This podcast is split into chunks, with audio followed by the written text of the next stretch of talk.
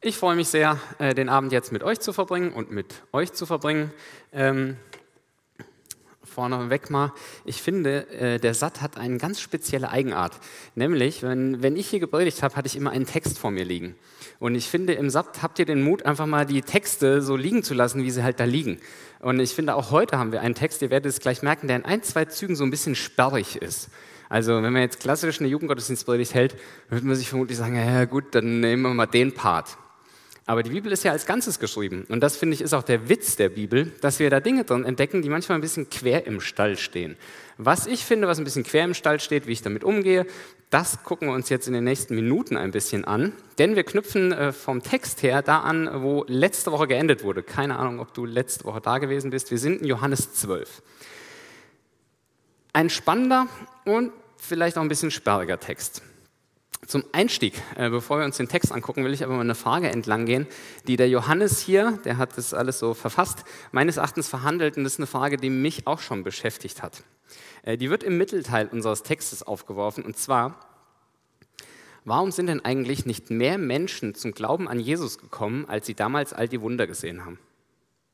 Vielleicht hast du die Frage auch schon mal bewegt. Ich habe so gedacht, naja, wenn ich jetzt damals dabei gewesen wäre und der Blinde sieht auf einmal und aus dem Wasser wird Wein, das wäre wahrscheinlich relativ einfach gewesen, an Jesus zu glauben. So, jetzt ist aber der Umstand, den Johannes hier gerade verarbeitet, hm, das öffentliche Wirken von Jesus endet und er merkt, naja, irgendwie sind hier gar nicht alle zum Glauben gekommen. Warum? Und Johannes gibt jetzt eine Antwort, die in Vers 40 steht und die blenden wir uns jetzt mal hier ein durch die Technik. Also, Johannes verhandelt, warum sind ja eigentlich nicht alle zum Glauben gekommen? An einer anderen Stelle nennt Jesaja den Grund, warum sie nicht glauben konnten. Der Herr hat ihre Augen blind gemacht und ihre Herzen verschlossen. Mit Herr ist Gott gemeint. Daher kommt es, sagt der Herr, dass sie mit ihren Augen nicht sehen und mit ihren Herzen nichts verstehen und dass sie nicht umkehren, sodass ich sie heilen könnte. Jetzt habt ihr eine Ahnung davon, was ich mit sperrig meinte. Ich finde, es ist eine sperrige Aussage. Also als ob Gott verantwortlich ist, also wenn ich das lese, würde ich sagen, ja gut, Gott ist verantwortlich, dass die nicht zum Glauben gekommen ist. Das ist jetzt nicht ganz so meine Logik. Wo ich denke, hä, wie passt das denn jetzt bitte schön zusammen? Verhindert Gott jetzt, weil er die Augen blind und die Herzen verschließt, dass Menschen, die Juden damals zum Glauben an ihn kommen? Was machen wir denn damit? Wir lassen es einfach mal so stehen so stehen, wie es da steht. Was wir jetzt aber machen, ist den 42er Vers uns mal noch dazu zu holen. Der kommt jetzt. Geil, ihr seid gut. Da heißt es dann auf einmal, kurz weiter, es gab allerdings sogar unter den führenden Männern viele, die an Jesus glaubten. Mit den führenden Männern sind hier so die religiös führenden Juden gemeint. So, jetzt liest du einfach nur hier Johannes und hast 40, hier alle verschlossen, Augen zu, Herz zu. Und dann, ja, es gab allerdings sogar unter den führenden Leuten viele. Was machen wir denn jetzt damit? Vers 40, 42, wer zählt denn jetzt? Ich finde es manchmal ganz charmant, dass die Bibel irgendwie schafft, eine Spannung aufrechtzuerhalten. Und das in meiner Logik auch nicht auflöst. Ich kann nur sagen, okay, Vers 40 scheint schon mal nicht in Stein gemeißelt zu sein, weil sonst hätte es hier unten ja, lies mal, sogar unter den führenden Männern viele, die an Jesus glaubten, sonst hätte es die ja kaum gegeben. Also wir haben eine Spannung. Hier begegnet uns aber was, was schon spannend ist. Denn es sind ja unheimlich wenige Juden, die in Jesus den Messias erkannt haben. Das ist jetzt ein extra Thema. Wir werden hier nicht komplett abgleiten. Wenn wen das interessiert, ihr könnt euch eine Sonderpredigt dazu wünschen. Das Thema ist zu umfassend. Aber ich will kurz was dazu sagen, weil wir es vor uns liegen haben. Es ist ja schon komisch, dass unheimlich viele Juden Jesus nicht als den Messias anerkannt haben. Und wen das interessiert, der kann in Römer 9 bis 11, Paulus hat es geschrieben, erste Generation Christen, der verhandelt da genau die Frage, wie ist das denn mit den Juden, wieso glauben die nicht und wie auch immer. Und Paulus bringt eine Pointe und sagt, ihr lieben Heiden, und Heide ist jetzt jeder, der kein Jude ist. Ich weiß nicht, wie viele von uns jüdischer Abstammung oder Juden sind. Ich würde tippen, wir haben gerade null hier. Wir sind alle Heiden. Also im Wording der Bibel, wir sind Heiden, weil wir nicht zu den Juden gehören. Paulus sagt da, liebe Heiden, das war eure Chance. Wie gut, dass die Juden Nein gesagt haben, deswegen habe ich mich, Paulus, auch entschieden, erstmal hier zu allen anderen zu gehen. Das ist eine Antwort, die wir in der Bibel finden und die Paulus da liefert. Und Paulus liefert eine zweite wichtige Antwort. Der sagt, Freunde, letzten Endes wird ganz Israel gerettet. Also er sagt, das Ende der Geschichte ist klar, ganz Israel wird gerettet. Und wir leben halt jetzt noch nicht am Ende der Geschichte, wir sind noch mitten in der Geschichte. Wir nehmen noch wahr, komisch, ganz viele von den Juden haben weder damals Jesus erkannt, noch heute. So, das wäre jetzt ein Sonderthema. Mir ist aber ein Hinweis noch wichtig. Was du aus dem Vers nicht machen kannst, ist zu erklären, weshalb heute Menschen unserer Zeit nicht zum Glauben kommen. Also es ist illegal, sage ich mal, aus dem Vers, wo es ja um die Juden geht, jetzt zu Schlussfolgern, dass es irgendwie auf Menschen unserer Zeit, die noch dazu Heiden sind, zu übertragen ist. Also es gibt das manchmal so, ja, da hat Gott das Herz verstockt, steht ja schon da, würde ich sagen, ja, ja, aber auf wen ist es denn bezogen? Hier geht es um Juden, da geht es nicht um die Heiden, es geht nicht um Menschen unserer Zeit. So, für eine Predigt beim Jugendgottesdienst finde ich, das ist ein relativ abstrakten Einstieg mit einem Thema, was wirklich ein Sonderthema ist und was auch manchmal ganz viele Menschen bewegt. Aber das ist der Vorteil vom Satt, finde ich wirklich, dass man das zumindest mal kurz angeguckt hat. Lassen wir das mal so weit stehen und wenn wir jetzt den Vers 37 mit dazu holen, werden wir eine Etage tiefer geführt und den gucken wir uns jetzt an. Vers 37, die Tatsache kennen wir schon, heißt es eben, also trotz all der Wunder, durch die Jesus unter ihnen seine Macht bewiesen hatte, glaubten sie nicht an ihn.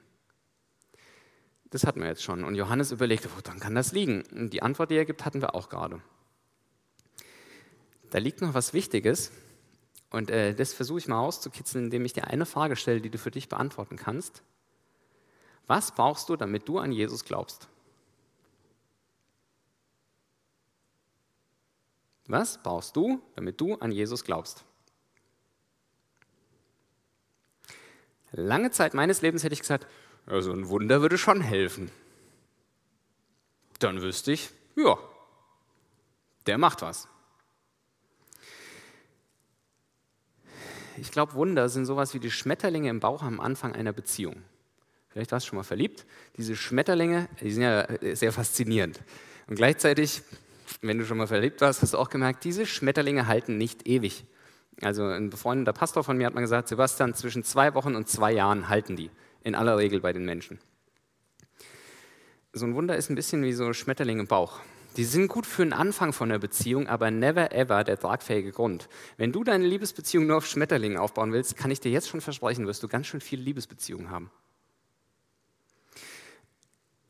Wunder sind ein bisschen wie Schmetterlinge. Die sind am Anfang vielleicht gut, aber sie sind never ever der tragfähige Grund. Ich habe jetzt noch kein Wunder erlebt der Kategorie Wasser zu Wein. Aber ich habe Dinge in meinem Leben erlebt, wo ich dachte, das war Jesus. Wisst ihr, was mein Problem war? Mein Wunder von damals hat mir selten in dem Problem heute geholfen. Also, ich bin ja auch schon ein bisschen länger in der Jugendarbeit und habe das oft so erlebt, da kommt jemand zum Glauben. Vielleicht bist du auch irgendwann zum Glauben an Jesus gekommen, Feuer und Flamme, volle Begeisterung, best man ever. Und dann kommt irgendwann eine Krise. Irgendwas schwankt und zwackelt und wie auch immer. Und dieses Wunder vom Anfang, was dich so fasziniert hat, das trägt in dem Problem heute, was du dann hast, auf einmal nicht mehr. Und ich finde das äh, deswegen mega wichtig, dass wir miteinander unterwegs sind über verschiedene Generationen. Ich bin jetzt 20 Jahre Christ und ich bin froh, dass ich in der ersten Krise meines Glaubens meinen Glauben vielleicht ein bisschen zurückgefahren habe, aber nicht an den Nagel gehangen habe. Weil in der Krise, in dem Moment, wo man da steckt, taucht die Frage auf, wo ist denn Jesus jetzt? Was ist denn mit dem Wunder von damals Jesus? Das Wunder von damals trägt im Problem heute eben nicht mehr. Und was jetzt trägt und in der Krise rausgekitzelt wird, ist, dass du Jesus kennst. Und so eine Krise, vielleicht steckt doch einer von euch gerade in der Krise, wird sagen, ja, du, du erzählst da so frei drüber, ich, für mich es fühlt sich so an. In der Krise steckt die Chance, dass du Jesus besser kennenlernst. Die Krise ist ein goldener Moment. Die ist eine schwierige Phase. Aber es ist ein goldener Moment, weil du anfängst, deinen Glauben nicht mehr auf Wunder zu bauen, sondern dass du Jesus kennenlernst. Und wie das geht, das wird uns am Anfang des Textes ganz gut veranschaulicht, ähm, den wir uns jetzt angucken.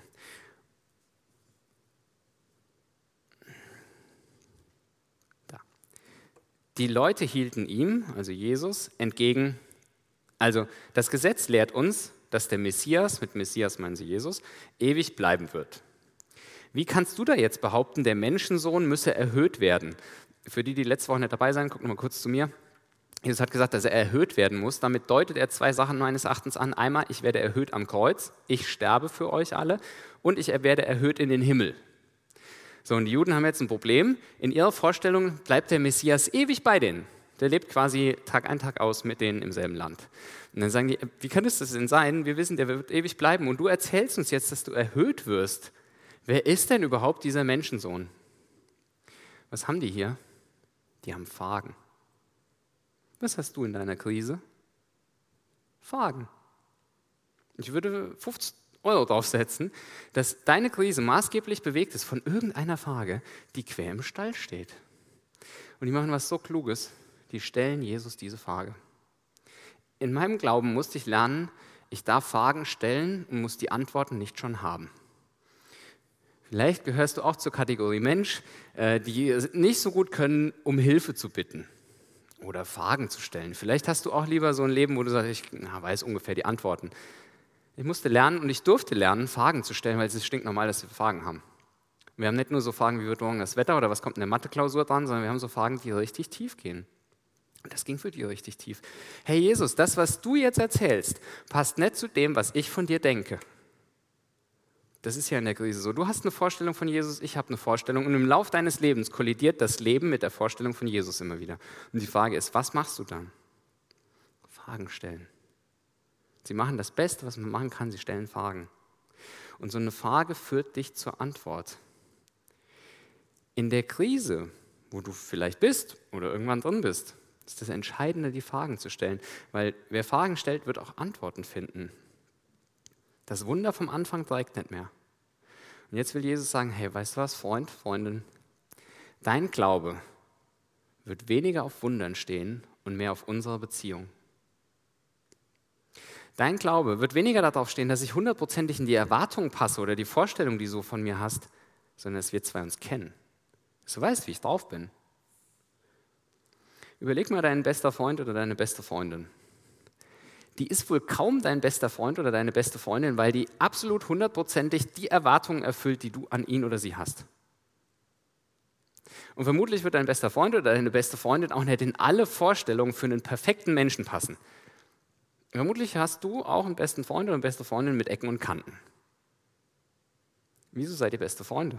Ja, nicht weil die Vorstellung eins zu eins ist, weil alle Erwartungen erfüllt werden, sondern weil ihr euch kennt, weil ihr schon einen Weg zurückgelegt habt, weil ihr wisst, auf den kann ich mich verlassen, auf die kann ich mich verlassen. Und das ist der Part. Die Wunder sind einen guten Anschub und die sind auch nett zwischendurch. Also Gefühle in Beziehungen sind äh, nichts Schlechtes, die sind super. Aber never ever der tragfähige Grund. Genauso ist es im Glauben mit Wundern super. Suchen wir sie, suchen wir sie, damit gute Dinge passieren.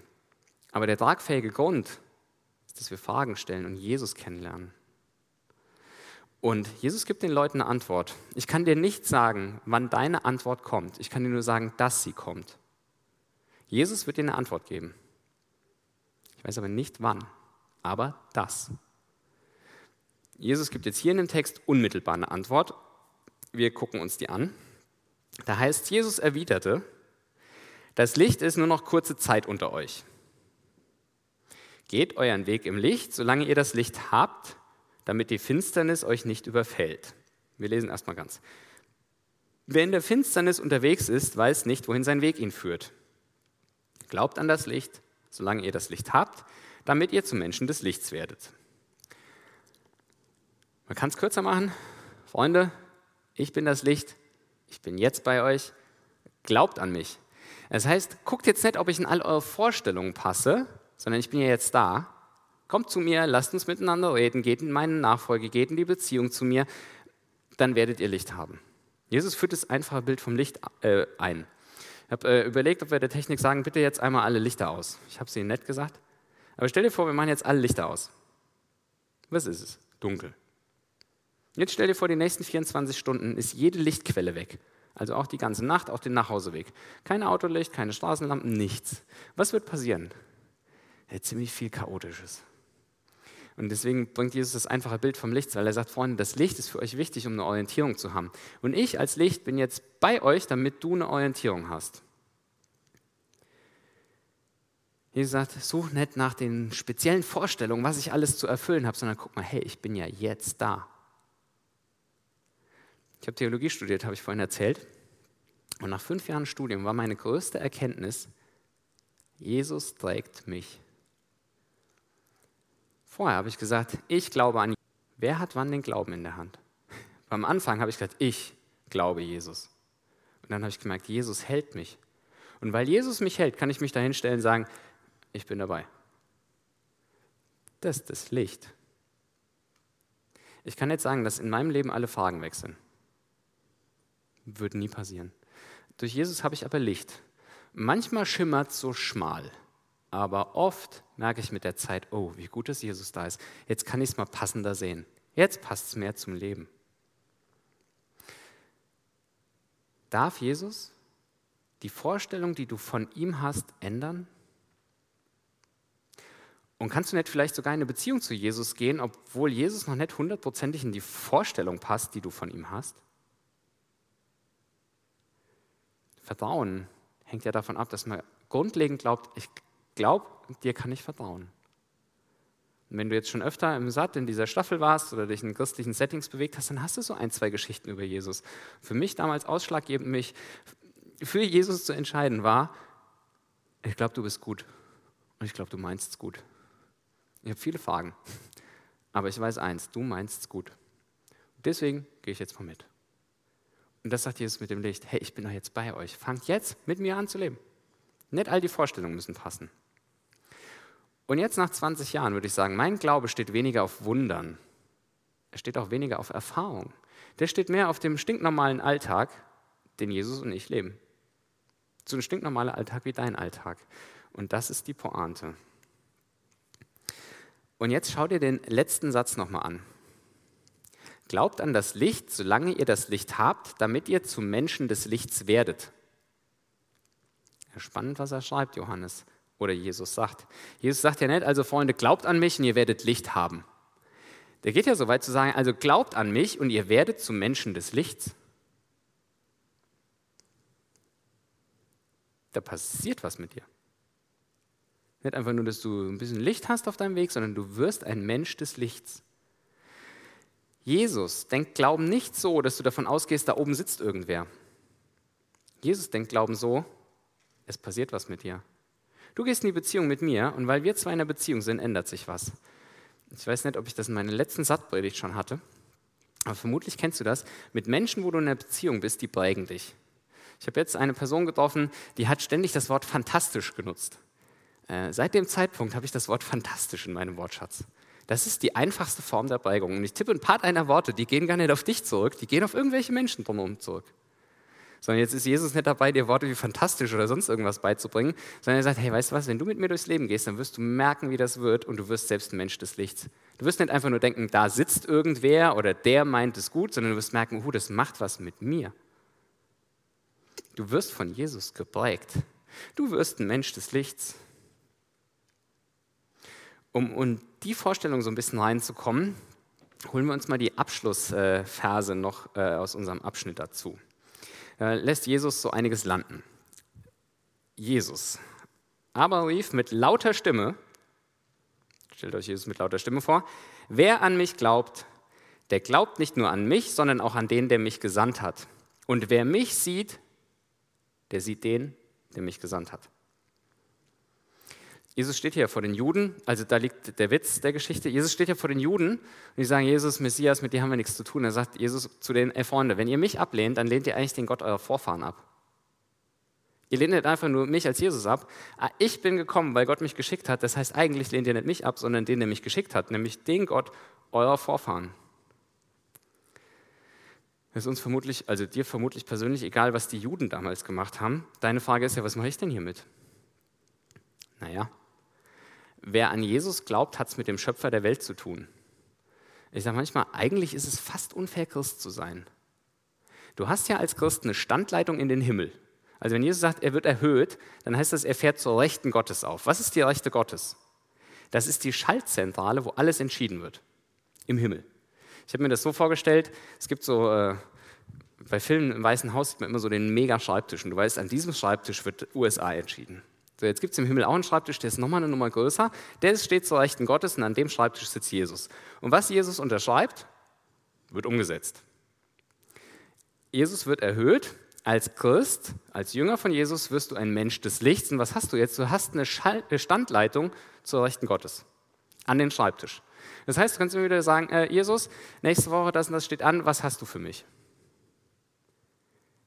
Du hast es mit Jesus zu tun, mit dem Schöpfer der Welt. Und ich sage mal, es kennt keiner diese Welt und uns Menschen besser als der Schöpfer der Welt. Deswegen finde ich es manchmal fast unfair, Christ zu sein, weil wir wirklich eine Standleitung da hoch haben. In meiner letzten Sattpredigt, könnt ihr bei YouTube äh, suchen, ging es um diese Interaktion unter anderem. Weil als Christ denkst du ja nicht nur, da oben ist wer, sondern Jesus ist mit dir durch den Heiligen Geist hier unterwegs.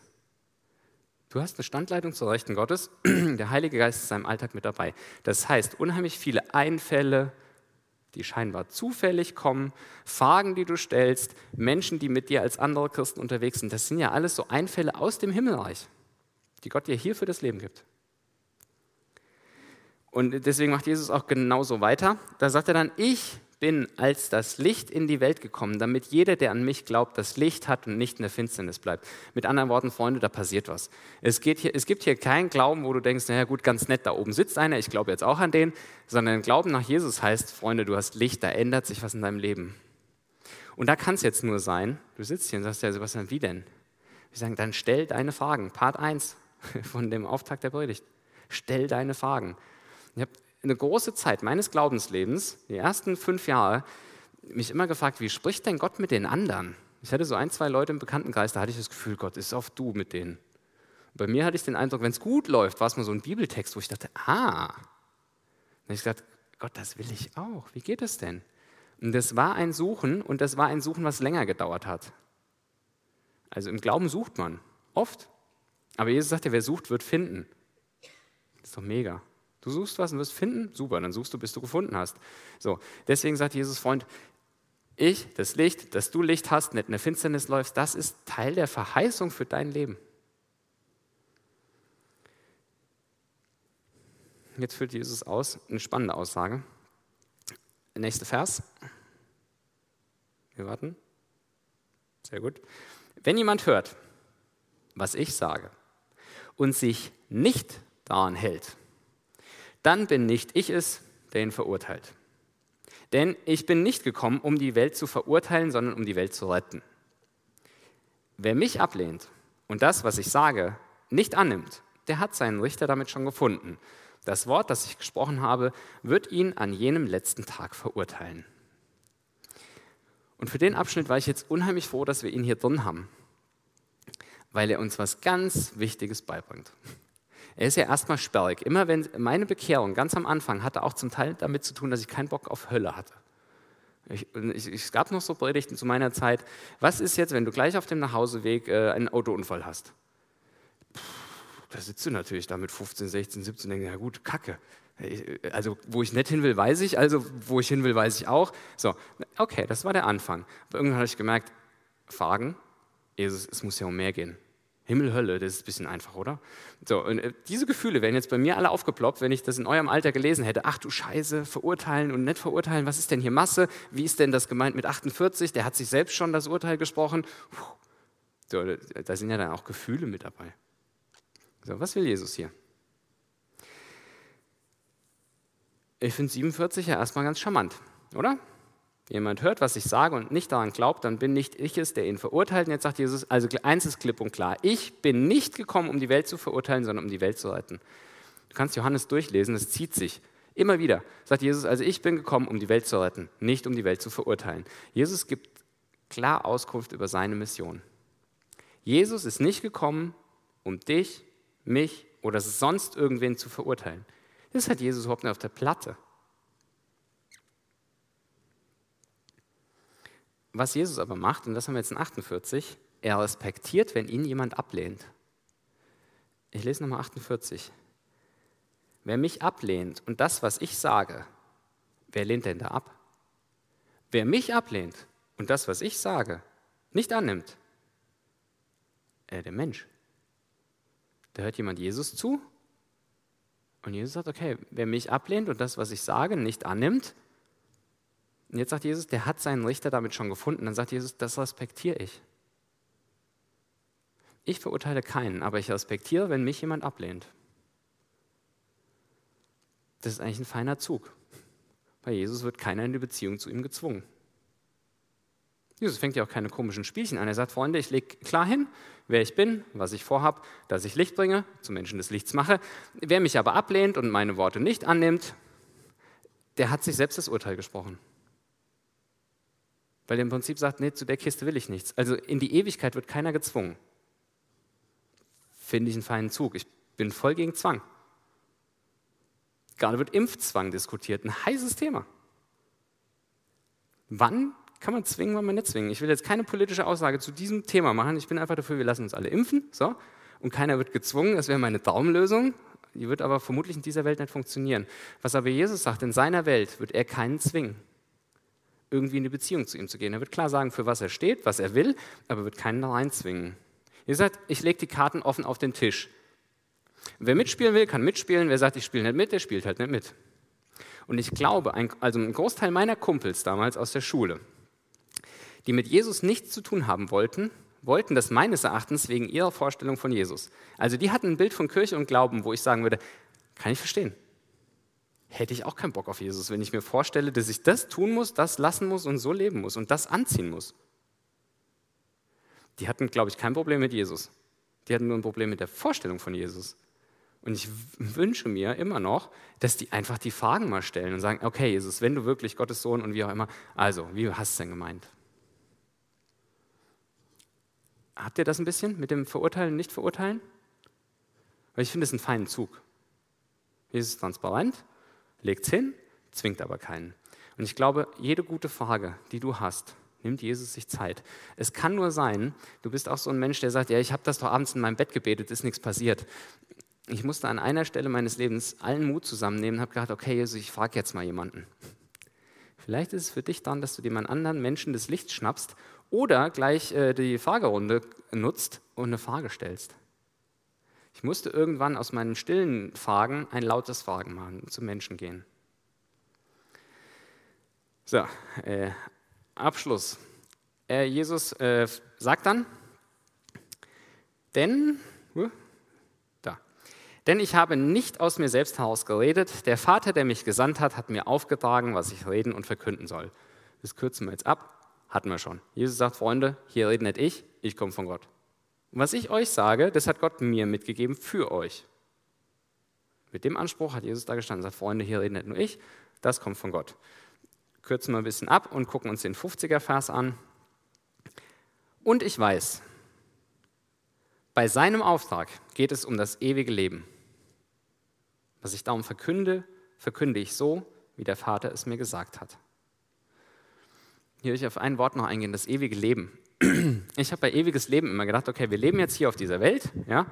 Hier hat irgendwo dein Leben angefangen, keine Ahnung, wie lange dein Leben geht. Nehmen wir mal an, hier ist Zeitpunkt X, äh, Leben vorbei. Da habe ich gedacht, gut, und jetzt geht es ab ins ewige Leben. So, das war so ein Zeitstrahl. Und irgendwann dann ewiges Leben. Ewiges Leben hieß jetzt, es geht immer weiter. Und jetzt, wenn du deinen Kopf an die Grenze bringen willst, stell dir mal ewig vor. Ich habe mir das immer vor, ohne Ende. Ich kann mir weder vorstellen, dass das Universum unendlich ist, noch kann ich mir ewig vorstellen, dass das ohne Ende ist, weil alles hat irgendwann ein Ende. Wenn Jesus ewig sagt, dann denkt er nicht nur dran, Freunde, es gibt eine Zeitleiste, die ist wirklich lange. Dann sagt Jesus auch, wisst ihr was, ewig? Ist ewig von der Zeit her, ist aber auch ewig von der Qualität. Ewig ist ein Gütesiegel. Jesus sagt hier ewiges Leben nicht nach dem Motto, das kommt dann irgendwann mal hier drüben, sondern er sagt, ewig ist schon ein Gütesiegel für dein Leben im Hier und Jetzt. Und da ist er ganz logisch, weil er sagt, du hast nämlich jetzt schon Licht vom Himmel in dein Leben rein. Und dadurch hat dein Leben jetzt schon eine Qualität, was ewig ist. Habt ihr? Also ewig, never ever nur als Zeitdenken nach dem Motto, das wird halt immer dauern, sondern ewig auch von der Qualität. Das Beste, Vollste, Schönste, Lustigste, Faszinierendste, das kannst du alles in das Wort ewig packen. Jesus sagt ewig auch von Qualität her. Und ewiges Leben fängt ja für uns jetzt schon an. Wir tauen ja jetzt schon so in diese Kultur ein, die Gott sich vorstellt, wenn er sein Reich baut. Macht er ja schon mit uns. Abschluss. Ich habe der Predigt den Titel geben Mensch des Lichts. Zum einen, Jesus war ein Mensch des Lichts. Und er hat es einfach leuchten lassen. Und trotzdem hat er Fragen ausgelöst. Und vielleicht sitzt du heute hier und für dich ist es dann die Frage, die dich schon ständig bewegt, zu stellen. Irgendeinem Menschen gleich über irgendeine Plattform deines Handys oder einfach nach dem Gottesdienst irgendeiner, der dir über den Weg läuft. Oder vielleicht hast du auch schon wen im Kopf, wo du denkst, den frage ich. Ich weiß nicht, ob die erste Antwort, die du bekommst, schon für dich eine Antwort ist. Dann bleib dran. Wer sucht, wird finden. Klipp und klar. Jesus kam als Mensch des Lichts. Er hat trotzdem Fragen ausgelöst. Aber er hat Fragen ausgelöst, weil er wusste, darüber kommen weitere Menschen des Lichts, weil sie tiefer eintauchen, als einfach nur per Wunder zu glauben. Ich will in die Beziehung rein. Vielleicht sitzt du aber auch heute hier, bist ein Mensch des Lichts und steckst in einer Krise. Und hast du das Gefühl für dich, das darf nicht sein. Ja, hör mal, es ist normal. Ich kenne keinen, der ein bisschen älter geworden ist, der nicht mindestens mehrere Krisen hatte. Wieso solltest du die erste Ausnahme sein? Ich weiß keinen Grund. Das ist normal, dass du in Krisen bist. Wir leben in einer Welt, wo wir denken, wir müssten perfekt sein, wir müssten alles können, es müsste immer gut aussehen, es müsste sofort klappen. Kein Leben läuft so. Das war für mich auch, deswegen bin ich froh, Christ zu sein, weil ich durch Jesus merke, gut, muss ja gar nicht. Ein Petrus auf dem Wasser, ja, der ist am Anfang gelaufen und dann ging er unter. Ich entdecke viele Geschichten der Bibel, wo ich merke, hm, untergegangen. Ah, daneben gehauen, Mist gebaut. Vielleicht sitzt du heute hier und du steckst in einer Krise und es ist für dich dann, deinen Glauben nicht wegzuschmeißen, nicht an den Nagel zu hängen, sondern zu sagen, okay, Jesus, wenn das stimmt, was Sebastian heute gesagt hat, mit dem Fragen stellen und tiefer finden, und dass mein Glaube am Ende gar nicht auf meinen Erfahrungen und Erlebnissen beruht, sondern weil wir zwei uns kennen, dann hänge ich hier keinen Glauben an den Nagel, sondern wünsche ich mir, dass du mit mir sprichst. Dann sprich dein mutiges, tapferes Gebet. Häng den Glauben nicht an die Nagel. Du bist dann schon ein Mensch des Lichts, aber auch ein Mensch des Lichts hat Krisen. Wie jeder. Wir werden ja nirgends entmenschlicht. So, Mensch des Lichts, Krisen. So, dritte Runde. Vielleicht bist du auch ein Mensch des Lichts, sagst, das Krisenthema geht an mir vorbei, Fragen habe ich gerade auch keine. Vielleicht sitzt du heute hier, um zu hören, Freund, Freundin, du hast nicht nur Licht, du bist ein Mensch des Lichts. Hör auf, nur in Gottesdiensten zu sitzen, zu worshipen. Geh raus. Wer begegnet dir allein in deiner nächsten Woche alles? Ich sage jetzt, was hindert dich denn, ein leises Gebet zu sprechen? Nichts. Was hindert dich zu sagen, okay, Jesus, ich bitte dich jetzt einfach XY. Du kannst auch leise segnen. Keine Ahnung, wie dein bester Freund, deine beste Freundin, irgendeine Situation nächste Woche und du sagst einfach nur leise, hey, ich segne dich mit Ruhe. Vielleicht braucht der Kerl auch oder das Mädel auch keine Ruhe, sondern braucht mal Kraft und ein bisschen Aggressivität in gesunder Art und Weise. Sagt, hey, ich segne dich mit Dynamik. Dass einfach was vorwärts geht. Kannst du ja leise machen.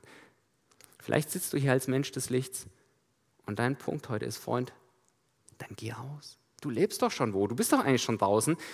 Lass einfach leuchten. Du bekommst Segen aus dem Himmel, damit er durch dich durchfließen kann in deine Umwelt. Ich habe äh, einen Jugendlichen, der war so ein bisschen in der Skin-Szene drin. Szene drin.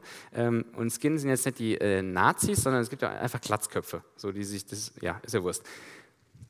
Ein harter Bub, so, und der steht vor mir nach der Jugendstunde, wir unterhalten uns und auf einmal fängt er an zu weinen und erzählt mir, dass gerade eine Beziehung kaputt gegangen ist. Also seine Partnerschaft ist kaputt gegangen.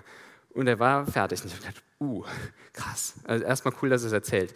Nee, er erzählt ein bisschen, ich höre zu, wir reden länger. Sage ich am Ende, und ich habe allen Mut zusammengenommen, darf ich noch für dich beten? Und jetzt mal gucken, was jetzt kommt. Dann sagt er, das wünsche ich mir sogar.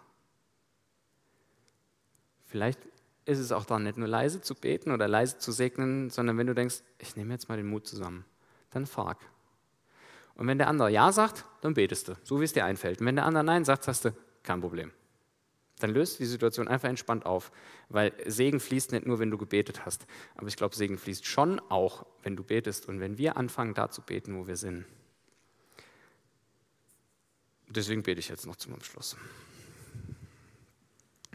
Jesus, wir können viel reden und manchmal ist es richtig gut. Reden und Fragen zu stellen. Reden und Antworten zu suchen miteinander. Reden und Krisen zu teilen. Manchmal ist es auch gut zu sagen, hey, Wir sind Menschen des Lichts und das nicht, um in Gottesdiensten zu sitzen und schön zu worshipen oder Bibel zu lesen, sondern weil wir einen stinknormalen Alltag haben mit Menschen, die um uns herum sind. Und Heiliger Geist, ich bete, dass du jetzt kommst, dass du erfüllst und dass du auch die Worship-Zeit jetzt noch nutzt, um nachzureden. Lass gute Einfälle kommen, lass hier ehrliche Gebete loslaufen, lass äh, Mut, Fragen zu stellen entstehen. Und lass uns eine Generation von Menschen werden, Menschen des Lichts, die stinknormale Menschen bleiben und doch ewiges Licht ausstrahlen. Danke, dass es an dir liegt, dass du uns trägst. Du, nicht unsere Erfahrung, nicht unser Wissen, nicht die Wunder, sondern du und dass du eine Beziehung baust. Danke, Heiliger Geist, dass du da den nächsten Schritt jetzt gleich auch weitermachen wirst. Amen.